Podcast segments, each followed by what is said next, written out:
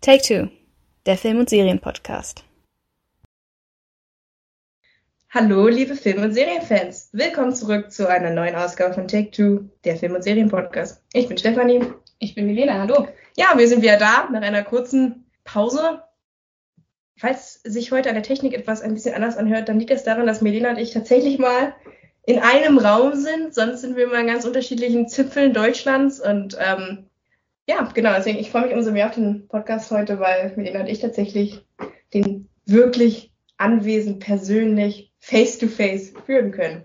Und wie könnte man das besser machen, als über die neue Obi-Wan Kenobi-Serie zu sprechen? Wir haben ja schon den, den Podcast in den Prequels vor ein paar Wochen gemacht. Darauf verweise ich gerne nochmal, hört euch den an. Und genau, da schließen wir jetzt an und wir reden über die ersten drei Folgen. Genau, wir machen ein kleines Recap nach der Halb zur Halbzeit der Obi-Wan Kenobi-Serie, bevor es dann nächste Woche Mittwoch auch schon mit Folge 4 weitergeht. Wenn ihr die ersten drei Folgen schon äh, gesehen habt, dann würden wir uns natürlich auch über Kommentare von euch freuen. Unsere Meinung werdet ihr gleich erfahren. Ja, ohne, weitere, ohne weiteres Intro einfach gleich in die Diskussion, würde ich sagen. So wie auch Obi-Wan, da gibt es auch kein Intro. Richtig, Obi-Wan fackelt auch nicht lange. Wobei, lange fackeln ist ein gutes Stichwort, weil diese Serie ja nicht ganz ohne Probleme war in ihrer ähm, Produktionszeit. Das Projekt ist ja schon seit längerem geplant. Ich weiß noch, dass noch bevor eigentlich der Disney Plus Streaming-Dienst überhaupt äh, entstand, das schon eine der großen Ankündigungen waren, dass dann die Obi-Wan Kenobi-Serie kommen soll.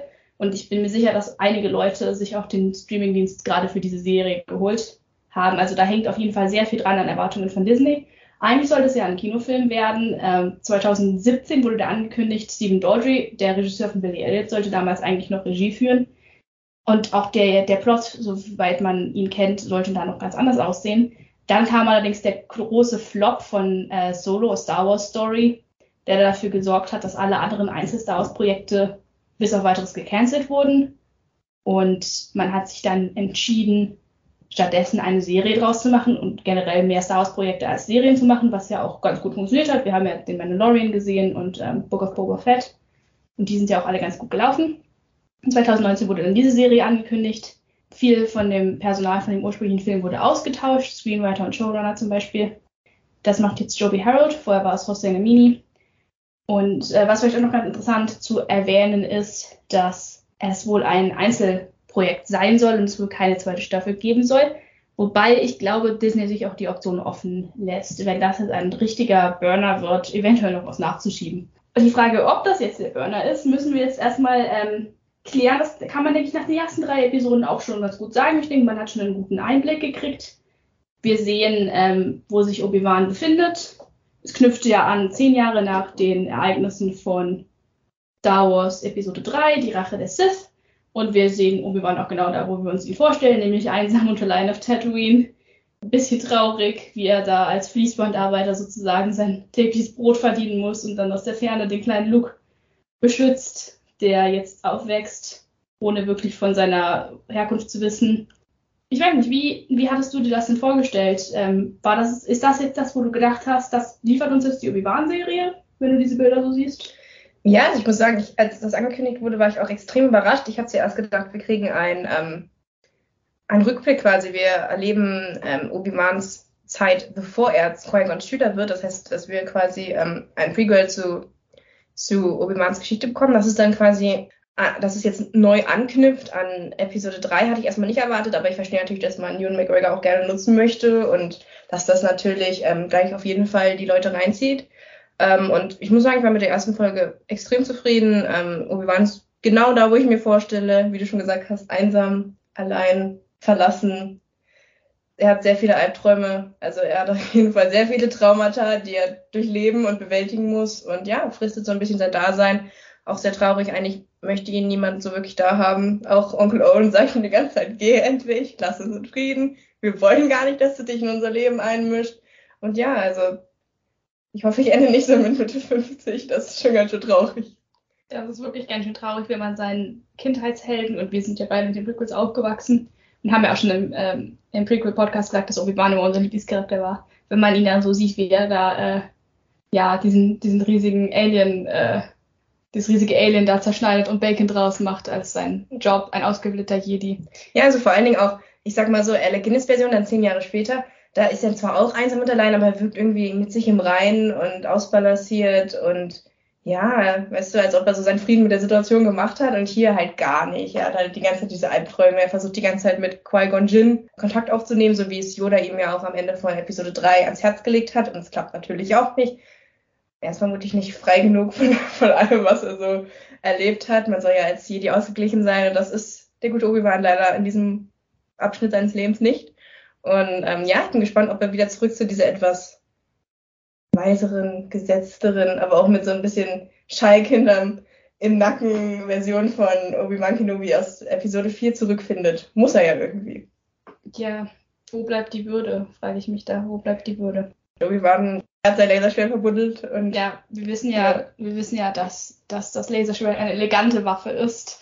Und, Eben äh, nicht unzivilisiert. Und sehen wir dann Obi-Wan mit einem Blaster. Das ist ähm, das gewöhnungsbedürftig, sagen wir mal so. Wie findest du denn den Look der Serie? Es ist natürlich nicht das gleiche wie in den Filmen, aber der Production Value ist natürlich schon sehr hoch der Serie. Hat dir das gefallen? Also alles in allem kann ich nicht, mich nicht beschweren. Ich fand, ähm, ich finde die Serie sieht gut aus. Ich finde die sehr atmosphärisch, ähm, sehr schöne, sehr schöne Bilder. Ich finde auch, sie wirkt auf jeden Fall etwas, etwas dreckiger als jetzt vielleicht die Prequels, finde ich. Also ein bisschen natürlicher, bisschen organischer, aber ähm, natürlich auch nicht so wie Episode 4 bis 6 einfach. Das kannst du natürlich vom, wir sind 50 Jahre weiter mit der Technik, sieht, also es ist natürlich nicht der gleiche Look wie in den Original, ähm, in den Originalfilmen. Ja, aber ich kann mich nicht beschweren. Ich finde die Musik auch super. Das ist ja, glaube ich, ein Kooperationsprojekt. Also John Williams hat nur das Hauptthema geschrieben. Und ansonsten weiß ich gar nicht, wer das übernommen hat. Aber sehr geil auf jeden Fall, dass John Williams gesagt hat, er macht nochmal das eine Thema. Soll ja wohl auch so gewesen sein, dass er gesagt hat, er möchte das unbedingt gerne schreiben. Und dann gesagt hat, ähm, ich möchte gerne für Obi-Wan jetzt dieses Thema schreiben und ihr müsst das dann aufnehmen. Und naja, wenn John Williams das sagt, dann, dann ist es so. Da sagst du nicht nein, wenn, wenn John Williams an dich rantritt und dir ein Thema schreiben möchte. Soweit ich weiß, ist Hugh McGregor ja auch äh, Producer der Serie. Dementsprechend äh, hat ihn das auch sicherlich gefreut, dass er dann endlich sein Thema bekommt, nachdem er sechs Filme dabei war und nie eins gekriegt hat. Ja, aber du musst dir überlegen, es ist ja auch krass, also wenn wir vielleicht nochmal kurz über die ähm, Figur von Obi-Wan an sich reden, ähm, überleg mal, im, ersten Film, wo er seinen ersten Auftritt hatte in Eine neue Hoffnung, hat er, weiß ich nicht, 20 Minuten Screentime oder so. Und dann wird er zu einer der Hauptcharaktere in den Prequels und jetzt kriegt er sogar seine eigene Serie. Also es ist schon Wahnsinn, was sich da in den letzten 50 Jahren ähm, entwickelt hat. Man merkt auf jeden Fall die Beliebtheit der Figur dass er von einer kleinen Rolle im, im vierten Teil, die dann auch sofort stirbt, jetzt inzwischen der, der Star seiner eigenen Serie geworden ist. Da sieht man auch, was für, was für eine Leistung beide Schauspieler, sowohl Alec Guinness als auch Hugh McGregor, abgeliefert haben, um diesen Charakter so beliebt zu machen, der eigentlich bloß eine klassische Mentorfigur ist, aber eben doch komplexer ist, wie man jetzt in der Serie auch sieht. Äh, die Musik macht übrigens ähm, Natalie Holt. Habe ich jetzt gerade nochmal nachgeschlagen auch selten eine weibliche Komponistin ähm, bei so einem Projekt zu sehen. Generell ähm, finde ich auch sehr schön, dass, dass auch die Regisseurin der Serie, Deborah Chow, ebenfalls weiblich ist. Ich meine, es gibt auch nicht so viele Projekte von weiblichen Regisseurinnen. Dementsprechend äh, noch ein Grund, um die Serie zu sehen. Meinst du, dass wir deswegen auch jetzt einen verletzlicheren Obi-Wan präsentiert bekommen? Oder ja. ist das zu weit hergeholt? Ich weiß nicht, ich denke auf jeden Fall, ähm, die Regisseurin hat einen guten Job gemacht, bisher ähm, das alles so zusammenzubringen und Obi-Wan in, in, ein gutes Licht zu, zu rücken. Ich bin sehr zufrieden mit der Darstellung, kann ich schon mal verraten. Ich glaube aber, dass die Charakterisierung von Obi-Wan da auch viel Ewan McGregor mitgemischt hat, weil der kennt einfach seinen Charakter am besten und das ist sein Herzensprojekt, wenn ich das so mitgekriegt habe. Ja, ich glaube auch, also wenn wenn Ewan McGregor da keine Lust drauf gehabt hätte, dann hätte er auch gesagt, nein, das mache ich nicht. Und dann hätten sie eine Obi-Wan-Serie auf irgendeinem anderen Weg hinbekommen. Die Tatsache, dass er da mit dabei ist und auch selber produziert, ähm, ja, sagt ja eigentlich schon alles. Ich glaube, er ist auch wirklich die treibende Kraft dahinter gewesen. Er wollte das wirklich auch gerne nochmal machen. Ja, genauso wie Hayden Christensen. Ja, ist immer schön zu sehen, wenn dann die, die Schauspieler auch selbst Fans sind und da auch selbst ähm, ihr Herz reinstecken. Ja, und ich finde, es hat auch was mit Demo zu tun, wenn du selbst wenn du danach zum großen Star bist, wie das Ewan McGregor ja auch ähm, vorher teilweise sogar schon war und dann auch danach geworden ist und dann trotzdem die Demut und auch den Respekt vor dieser Rolle zu haben und zu sagen, ja, ich weiß, das hat einen großen Teil zu dem beigetragen, ähm, zu dem Erfolg, den ich heute habe und deswegen mache ich das auch nochmal. Also das finde ich, finde ich sehr lobenswert. Ja, freut mich einfach, dass er dazu gesagt hat und dass auch Hayden Christensen gesagt hat, ich mache das nochmal, obwohl man mich eigentlich nicht sehen kann. genau, da, dazu kommen wir gleich noch. Genau, da sprechen wir über, nochmal drüber. Beitrag. Vielleicht noch kurz zu dem Look. Ähm, muss ich sagen, dass ich nicht ganz so überzeugt war. Also ich fand, dass Tatooine gut aussah. Ich fand auch, wir sehen noch einen anderen ähm, Planeten, der, äh, den man auch schon eventuell gekannt hat. Ja, da sprechen wir gleich mit Spoiler. Genau, den, der mir auch gut gefallen hat. Ich sage jetzt noch nicht welcher. Ich muss aber sagen, dass ich fand, dass das ist so eine neue Masche einfach im Film, dass es halt teilweise so dunkel gefilmt ist, dass man kaum noch was sehen kann. Das ist mir schon bei Game of Thrones aufgefallen und das ist jetzt hier leider auch wieder so, dass man halt teilweise wirklich Probleme hat zu erkennen, was passiert oder Gesichtsausdrücke zu erkennen, weil halt es einfach so dunkel gefilmt ist. Auch die Kamera wackelt auch in einigen Szenen einfach extrem. Ich hatte teilweise das Gefühl, dass es auf einem alten Nokia gefilmt wurde, das weil mir, es so äh, gewackelt hat. Das ist mir tatsächlich in Episode 3 aufgefallen. Mhm. Ähm, aber ich glaube, das hat einen Grund, dazu sage ich später noch mal was. Ja, ich bin mir sicher, dass es einen Grund hat, aber ich meine, die, die, die Lensflares bei J.J. Abrams, die sind auch gewollt, aber da streiten sich die Leute auch drüber, ob das ja. jetzt filmisch so eine, also ist halt schon irgendwie handwerklich sicherlich bewusst gemacht, aber hat mir persönlich ästhetisch nicht so sehr gefallen. Hat mich jetzt aber auch nicht so extrem gestört, dass ich sage, das ist jetzt ein Grund gegen die Serie oder so. Ist mir halt nur aufgefallen, dass das hätte ich jetzt nicht unbedingt gebraucht.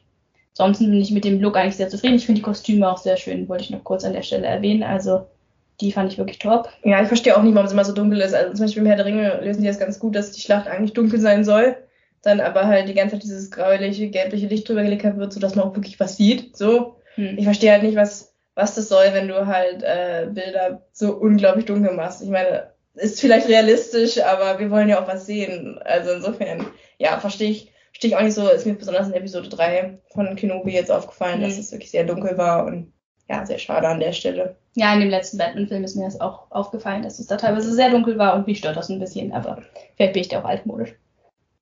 Wollen wir noch kurz was über die Handlung sagen, ohne Spoiler? Genau. Geht das überhaupt? Es ist schwierig. Viel von der Serie basiert auf Plot-Twists, die wir euch natürlich nicht spoilern wollen, wenn ihr jetzt reingehört habt, um zu wissen, ob sich die Serie lohnt.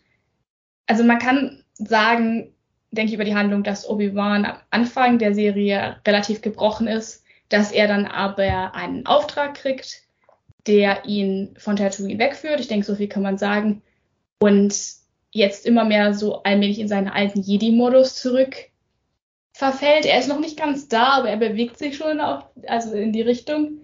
Und ja, also ich fand, ich finde die Story bisher wirklich gut.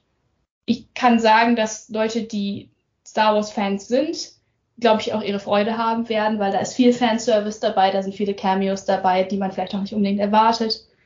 Ähm, also ich habe meinen Spaß auf jeden Fall da. Ja, es fehlt auch ein paar Plotholes, die der Star Wars-Fan erkennt und an denen er sich vielleicht stört, aber ich denke, alles in allem kommt man echt auf seine, seine Kosten. Also ich habe es echt genossen. Das Einzige, wo ich mich jetzt halt so ein bisschen frage, und da können wir auch vielleicht gleich die Brücke dann ähm, zum Spoiler-Teil überschlagen, ist die Tatsache, dass ich nicht wirklich weiß, was man jetzt in den letzten drei Episoden noch machen will, weil schon relativ viel Handlung in den ersten drei Folgen auch wirklich passiert. Und ähm, ja, da wird man sehen, was, was da jetzt noch kommt. Ich kann schon mal sagen, wir werden vermutlich, ich denke mal, dann noch einen zweiten Teil zu diesem, zu dieser Folge machen und über die anderen drei Episoden sprechen und unser Gesamtfazit, weil das können wir hier noch nicht ziehen. Aber ich denke, alles im Allen sollte man auf jeden Fall reinschauen. Es ist ein großer Spaß, schon alleine Ewan McGregor wieder in dieser, in dieser Rolle zu sehen. Ist einfach ikonisch, wenn er dann da langläuft und du sitzt da und denkst, ach Gott, das ist 20 Jahre her und er ist natürlich auch mitgealtert, aber es macht wirklich Spaß. Also ich kann es nur empfehlen. Und man kriegt einen schönen Einblick darin, wie die Welt eigentlich aussieht, als das Imperium auf dem Zenit seiner Macht war, weil das war immer eine Sache, die ich mir gewünscht habe. Wir sehen zwar die Geburt des Imperiums und wir sehen seinen Fall, aber wir sehen nie so richtig, wie das Leben unter dem Imperium eigentlich ist für den normalen Menschen. Und ähm, Obi-Wan, die Serie gibt eigentlich einen ganz guten Eindruck davon, wie das Imperium so operiert und ja, wie das Leben unter dem Imperium so ist und wie sich die Leute damit arrangiert haben oder eben auch nicht ja, so ein paar nette kleine Details, wie zum Beispiel, dass es jetzt weibliche, weibliche Sturmtrupplerinnen gibt, die in einer Szene zum Beispiel auftauchen oder es wird auch einmal kurz angedeutet, wie mit den alten Klonkriegern umgegangen wird, die es noch aus den Klonkriegen gibt, die Überlebenden. Also es ist, ja, ich würde jetzt nicht sagen, dass die Welt unbedingt diese Serie gebraucht hat oder dass das jetzt irgendwie groß den Blick verändert auf das die Star Wars Welt, aber es ist eine schöne, schöne Ergänzung zum Kanon. Also, wenn ihr Star Wars Fan seid, gebt der Serie auf jeden Fall eine Chance. Es ist kein Totalausfall. Nö. Absolut. Und dann lass uns jetzt mal über die anderen Personen reden und damit auch schon ein bisschen tiefer in die Handlung gehen, oder? Also, Obi-Wan haben wir schon angesprochen, da gibt es natürlich äh, noch ein paar andere wichtige Charaktere. Genau, um, um zurück zu ähm, Staffel 1 zu gehen, um jetzt äh, Folge 1 zu gehen, fangen wir mit dem Spoiler-Teil ein. Ab hier äh, wahrscheinlich die größte Überraschung für alle, die die Serie gesehen haben, war, dass äh, Obi-Wan in dieser Staffel nicht etwa den kleinen Luke beschützen muss, sondern wir sehen tatsächlich die kleine Prinzessin Lea zum ersten Mal auf Alderaan.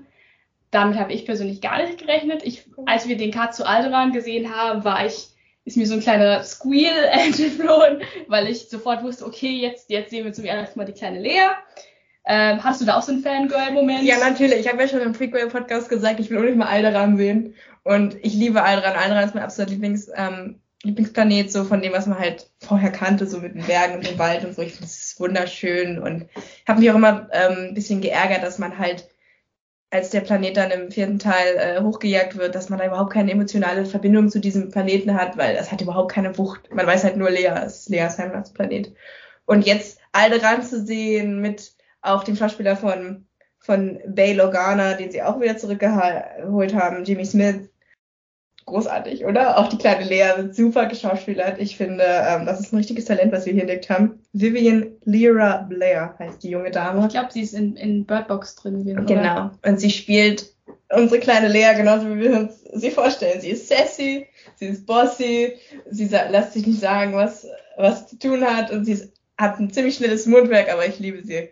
Ich finde auch, ich habe Riesenspaß ähm, mit, mit der Schauspielerin und mit der Dynamik zwischen den Charakteren. In der ersten Folge sehen wir ähm, auch ein bisschen was von Leas Kindheit, wie sie sich so ein bisschen schwer damit tut, dass sie adoptiert ist ähm, und mit ihrem Leben als Prinzessin, dass sie damit auch nicht so ganz glücklich ist. Wie ich ja schon sagte, ist es eine schöne Ergänzung und auch das sind halt einfach, ist einfach nett zu sehen, dass man, man weiß ja, wie Luke aufgewachsen ist, so als kleiner Junge auf dem Bauernhof, aber jetzt auch mal zu sehen, wie Lea als Prinzessin aufgewachsen ist, fand ich sehr schön. Sie will auch gar keine ähm, Senatorin werden, da werden wir also auch noch was, ein Umschwung erkennen, vielleicht durch die ganzen Erlebnisse, die sie jetzt in dieser Serie durchleben muss. Und ja, wie kann es anders sein? Natürlich wird Prinzessin Lea wieder entführt.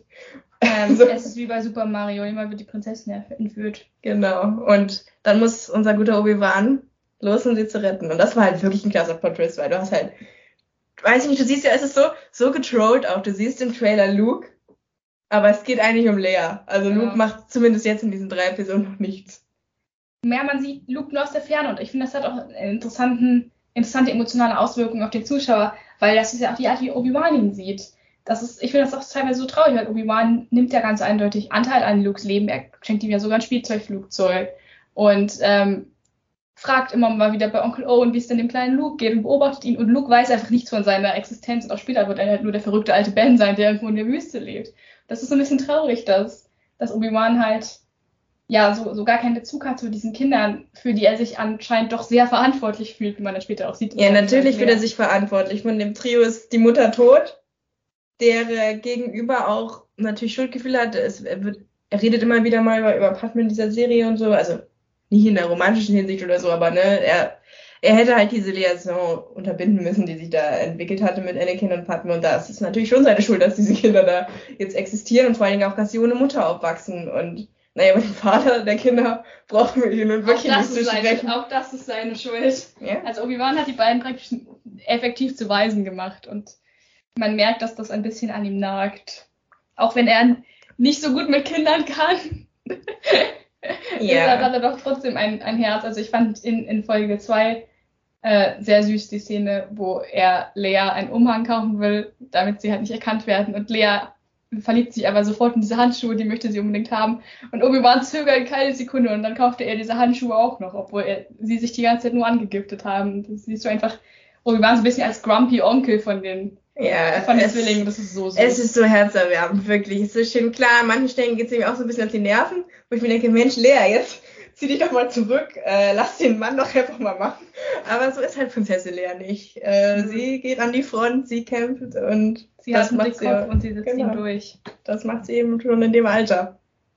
Ja, in, um noch auf Folge 1 zurückzukommen, wir sehen halt Tatooine, äh, wir sehen ein bisschen mehr von Tatooine und wir sehen auch, ähm, wie schwer das Leben eigentlich ist für die Jedi, die geflohen sind und Ja, das fand ich übrigens eine sehr gute Szene gleich am Anfang, wo der Inquisitor reinkommt und du hast diesen Jedi und gleich kommt die Frage, wir wissen, der Jedi war hier, wer verrät jetzt, wo dieser Jedi ist und dann ist er, glaube ich, noch in dem Lokal. genau, genau, man sieht also ganz clever, die Bösewichte der Serie sind die Inquisitoren. Ähm, Über die eine reden wir auch gleich noch. genau, frühere, zum Teil frühere Jedi, die sich halt den, der dunklen Seite zugewandt haben und jetzt halt die anderen Jedi jagen. Und die machen das auch ganz clever. Also die sind auch wirklich bedrohlich, wie sie da praktisch die Eigenschaften, die, die Nächstenliebe der Jedi praktisch gegen sie ver, verwenden, indem sie ihnen halt Fallen stellen und teilweise auch einfach ähm, ja, Leute umbringen, um halt die Jedi aus ihrem Versteck zu locken. Und Obi-Wan hat dann halt auch generell, Obi-Wan hat die ganze Serie über immer Gewissensbisse, weil er immer wieder in Situationen kommt, wo er sich entscheiden muss.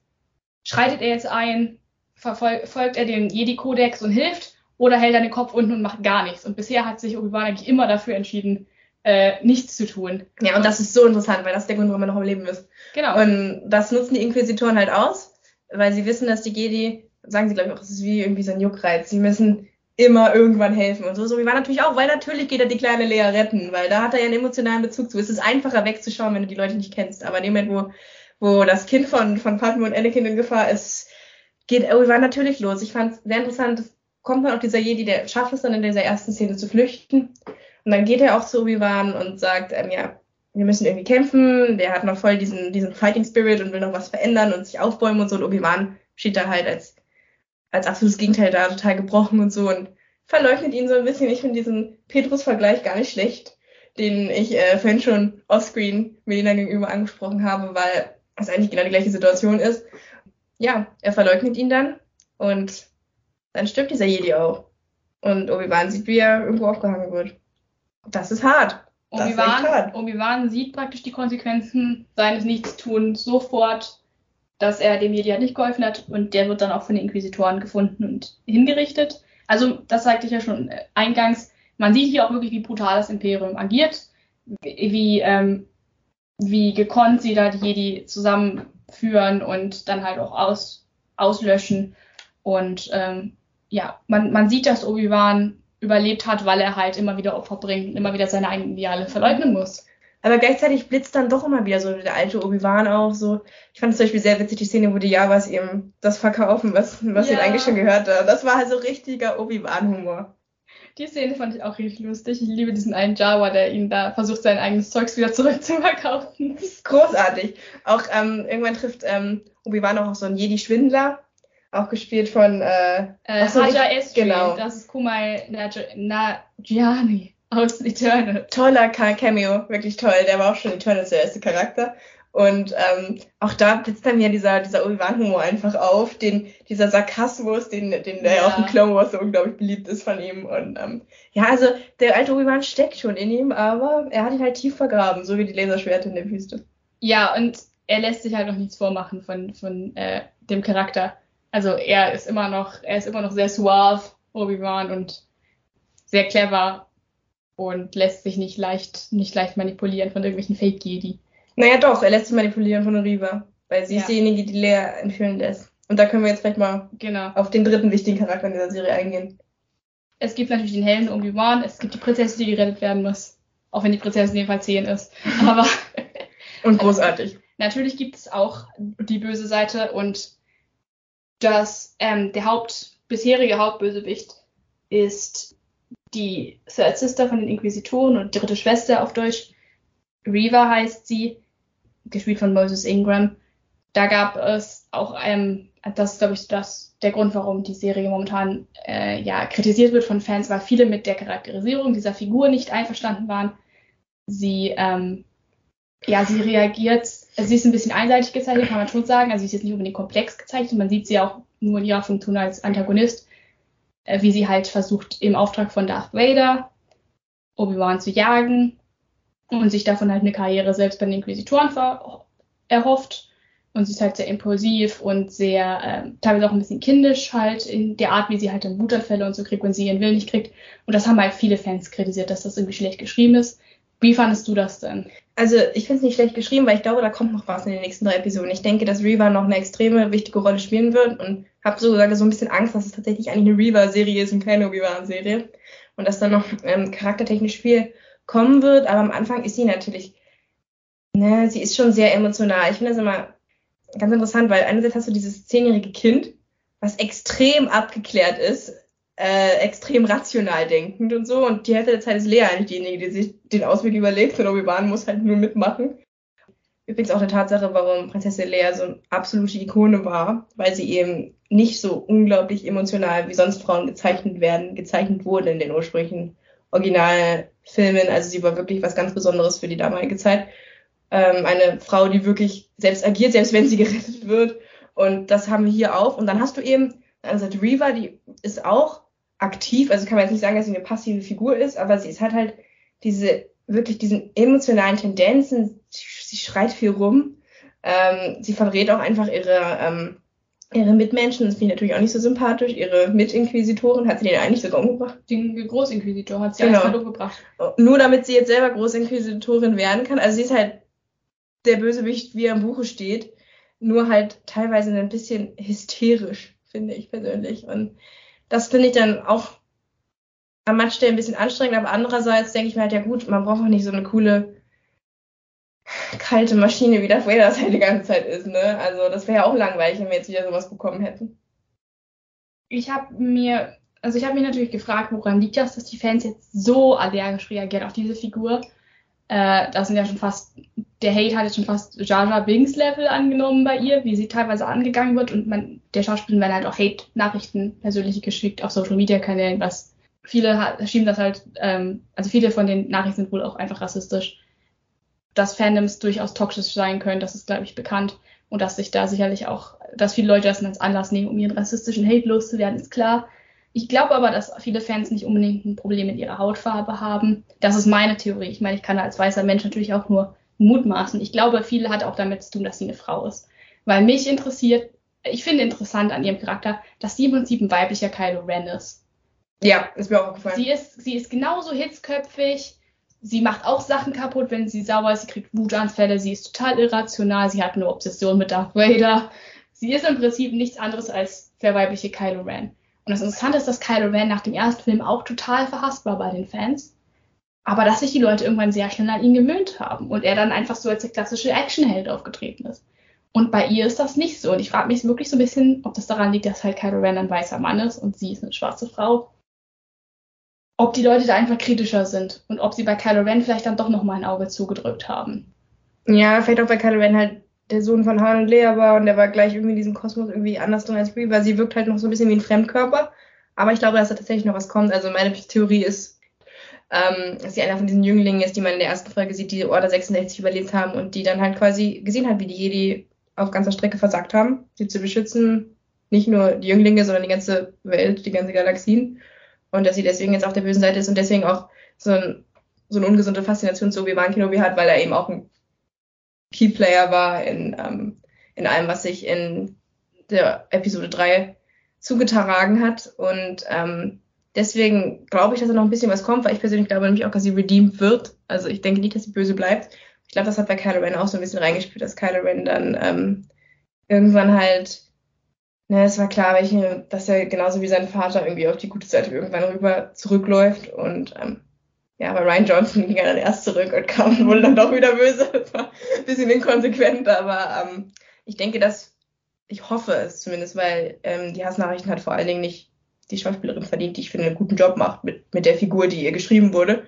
Und ähm, deswegen hoffe ich, dass sich die Leute zu Reva noch erwärmen, genauso wie ich mich hoffentlich noch ein bisschen mehr für sie erwärme. Aber meine Hauptangst ist eigentlich nur, dass sie halt den Fokus von Obi-Wan wegnimmt. Dass es eigentlich eher ihre Serie wird. Und ich bin ein großer Obi-Wan-Fan und möchte eine Serie über Obi-Wan sehen. Deswegen.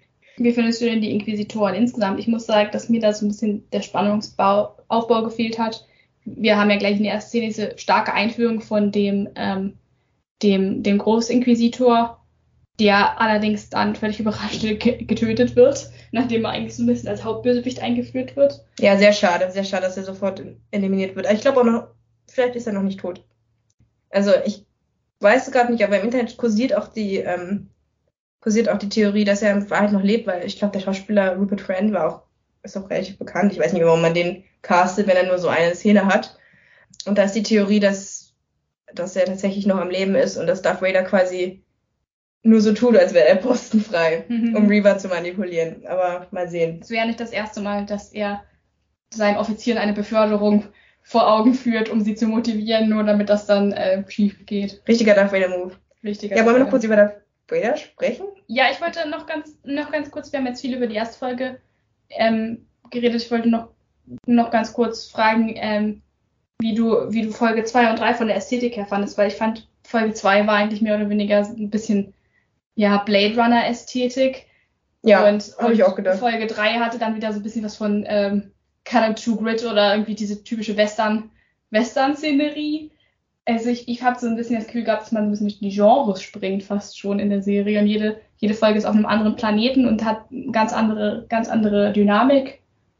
Ist dir Ja. das auch aufgefallen? Ja, ja, ich fand auch, aber ich finde es eigentlich gar nicht schlecht, dass wir mal was anderes kennenlernen und dass wir hin und, hin und her springen. Jetzt in, in der dritten Folge waren wir irgendwie auf diesem relativ ruhigen Planeten, wo früher ganz viel gefarmt wurde. Ich weiß- Ich glaube, Obi-Wan erzählt an irgendeiner Stelle, dass das früher überall äh, Felder waren, wo Leute gearbeitet haben und so. Und, und davor sind wir halt in diesem schmutzigen, dreckigen Planeten, der mich ein bisschen an Corellia erinnert hat.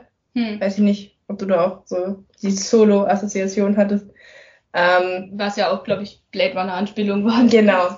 Und ja, das fand ich irgendwie auch sehr cool, die eine Szene, wo, ähm, wo äh, die Tochter von Hugh McGregor ist es, glaube ich, ihm irgendwann irgend ähm, Obi-Wan irgendwelche Sachen an, irgendwelche Substanzen andreht. Drogen, genau. Ja, Du willst mir keine Killersticks verkaufen. genau, das war nämlich eine Anspielung auf, du willst mir keine Killer-Sticks verkaufen. Ich fand auch tatsächlich dafür, dass Obi-Wan so lange raus war, schafft das dann ganz gut, Lea äh, rauszuholen, Flea umzubringen. Nee, der große Inquisitor bestimmt vorher selber stirbt, bringt Flea um. Stimmt.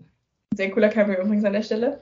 Würde ich mir auch mal gerne äh, wissen, wie das passiert ist, wie das dazu kam.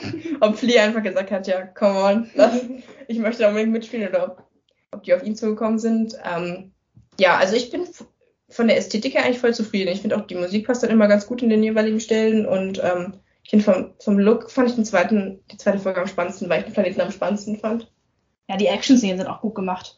Also gerade dadurch, dass es halt nicht nur äh, Laserschwert gegen Laserschwert ist, hast du halt auch teilweise richtig harte Action und Ja. ähm, Obi-Wan musste auch ordentlich was einstecken. Das finde ich übrigens auch sehr schön. Ähm, Lea rennt dann von Obi-Wan weg, weil sie halt cool ist und ne, sie ihm halt nicht vertraut sofort.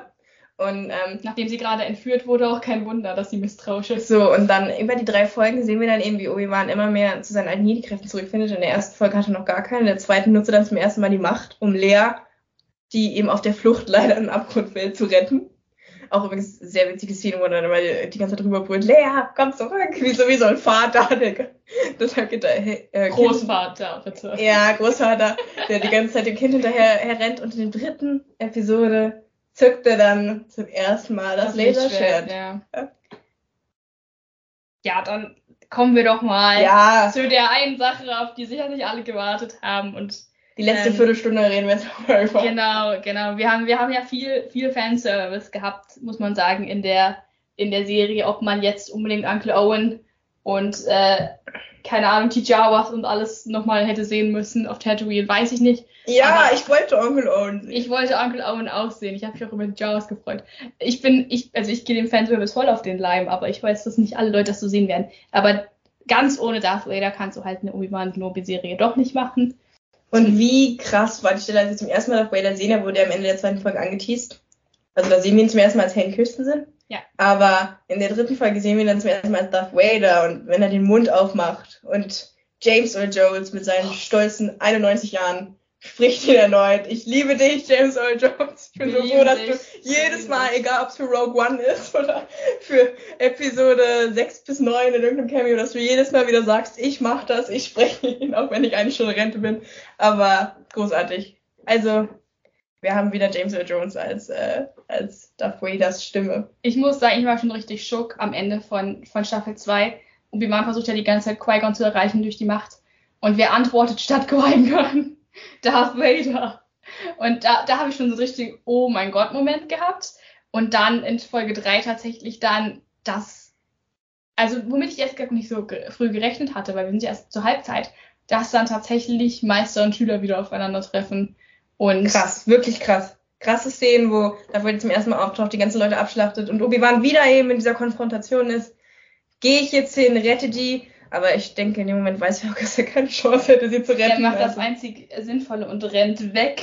Wenn ich mit Darth Vader mit einem gezückten Laserschwert auf mich zukommen sehen würde, würde ich auch wegrennen. ja. es ist, es ist so ein richtiger Rogue One-Moment eigentlich, wie er da auftaucht. Und er ist wirklich, wir kennen, wir kennen Darth Vader noch so als die emotionale, verletzliche Figur aus dem dritten Teil, die ein bisschen zwischen Gut und Böse schwankt, aber hier ist er einfach noch die pure Killermaschine. Und Er ist kein Mensch mehr, er ist eine Er Maschine. wurde- eine er- diabolische Maschine. er, wurde, er wird auch wirklich gut in Szene gesetzt, muss man sagen. In der, also in der Konfrontation am Ende, da läuft einem schon so ein Schauer den Rücken runter, wenn man dann Darth Vader auf dem Höhepunkt seiner Macht sieht. Und sie fackeln dann auch nicht lange. Also Obi-Wan Obi-Wan opfert sich dann mehr oder weniger auf, damit eine, ähm, eine äh, Person, die halt undercover beim Imperium ist, dann Lea rausschmuggeln kann. Übrigens gut gespielt von Indira Warma an der Stelle. Äh, Tolle Frau. großartig, großartige Frau, hat mich gefreut, sie zu sehen. Ähm, hoffe, dass wir von dem Charakter noch mehr sehen. Und ja, um, um Lea dann zu retten, das kommt uns auch irgendwie bekannt vor, oder konfrontiert Obi-Wan dann seinen, seinen alten Schüler. Diese Zwillinge machen aber auch nichts als Ärger, wirklich. Ist halt wirklich so. Kennen Sie Obi-Wan hätte im Frieden seinen 100. Geburtstag feiern können, wenn diese Zwillinge nicht wären. Aber diese, meine Güte, diese Szene, dann muss ich einmal nochmal drauf zu sprechen kommen, weil du sagst, die Zwillinge machen nur Ärger und das weiß Lea ja auch. Dann sagt sie ja auch, ich wollte eigentlich nicht wegrennen, ich wollte nur, nur in den Wald und spielen und, oh, also diese, auch in der dritten Folge war wieder diese, diese Beziehung, die so keiner hat kommen sehen zwischen Obi-Wan und Lea, die war so unglaublich süß an der, an der Stelle und wo ihr dann auch sagt, dass er nicht ihr Vater ist, ihr richtiger, obwohl sie so hoffnungsvoll fragt. Und mit was für einer liebevollen Zärtlichkeit er ihr das sagt. Also Obi-Wan, bester Charakter, wirklich. Wirklich, bester Charakter. Ja, und das, und jetzt kann ich mal spoilern, das ist alles umsonst, weil Lea rennt nämlich wieder in die Fänge der Bösen Genau. und muss zum dritten Mal jetzt hier in der Geschichte von Star Wars gerettet Ich werden. war auch ein bisschen irritiert, dass es so schnell geklappt hat mit dem Wir finden Lea-Plot, weil da musste ja noch irgendein Hammer kommen. Ja. Sie können ja jetzt nicht die ganze Zeit auf der Flucht sein.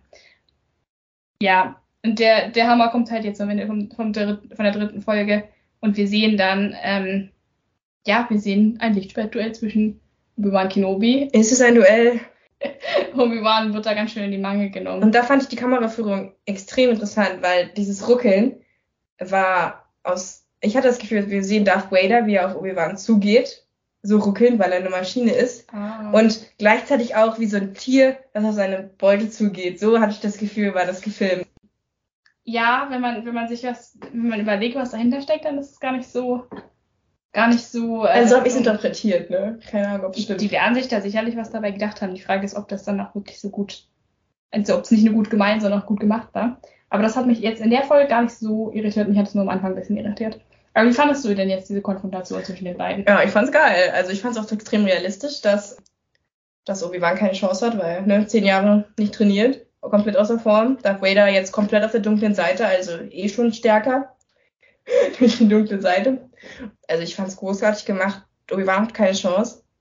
Und wenn Thala, der Charakter von Indira Varma, nicht aufgetaucht wäre, dann wäre er der Toast gewesen. Ja, er war auch schon am Brutzeln. Ja, ja, ähm, das ist auch sehr sadistisch, äh, dass Darth Vader ihn dann auch abbrennen lassen will. Man hat das Gefühl, er hat Obi-Wan die Konfrontation auf Mustafa noch nicht so ganz verziehen. Ich bin da so ein bisschen zwiegespalten tatsächlich, weil einerseits sehe ich halt, oh mein Gott, Obi-Wan gegen Anakin. Und auf der anderen Seite denke ich mir halt so, ist das nicht auch eigentlich ein ziemliches Plothole, dass die beiden jetzt schon aufeinandertreffen? Nachdem sie ja, also es in Episode 4 so wirkt, als ob sie sich seit dem Mustafa-Duell halt gar nicht mehr gesehen haben. Ich glaube auch sowas geplant von George Lucas.